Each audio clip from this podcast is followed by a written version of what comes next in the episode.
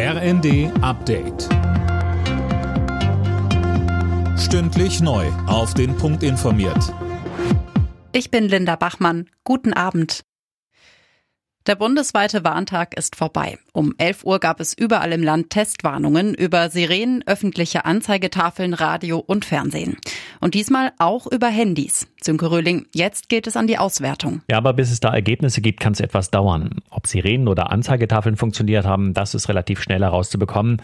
Beim Alarm über Handys oder Digitalradios ist das dagegen etwas problematischer. Da gibt es nämlich kein automatisches Feedback, ob der Alarm angekommen ist. Dafür gibt es auf der Internetseite des Bundesamtes für Katastrophenschutz einen Feedbackbogen.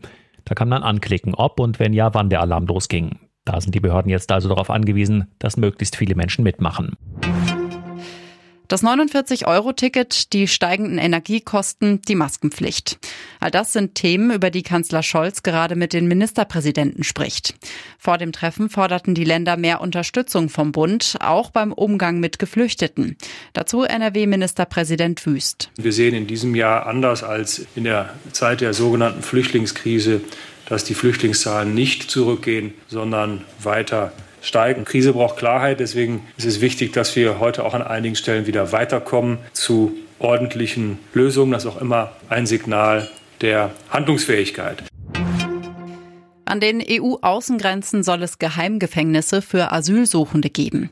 Wie der Spiegel berichtet, werden die Menschen dort teils tagelang ohne Wasser und Essen eingesperrt und dann über die Grenze zurückgeschickt. Das Ganze offenbar unter den Augen der EU-Grenzschutzagentur Frontex.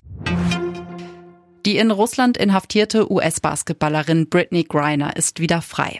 Beide Länder haben sich auf einen Gefangenenaustausch geeinigt. Im Gegenzug kommt ein russischer Waffenhändler frei, der in den USA im Gefängnis saß.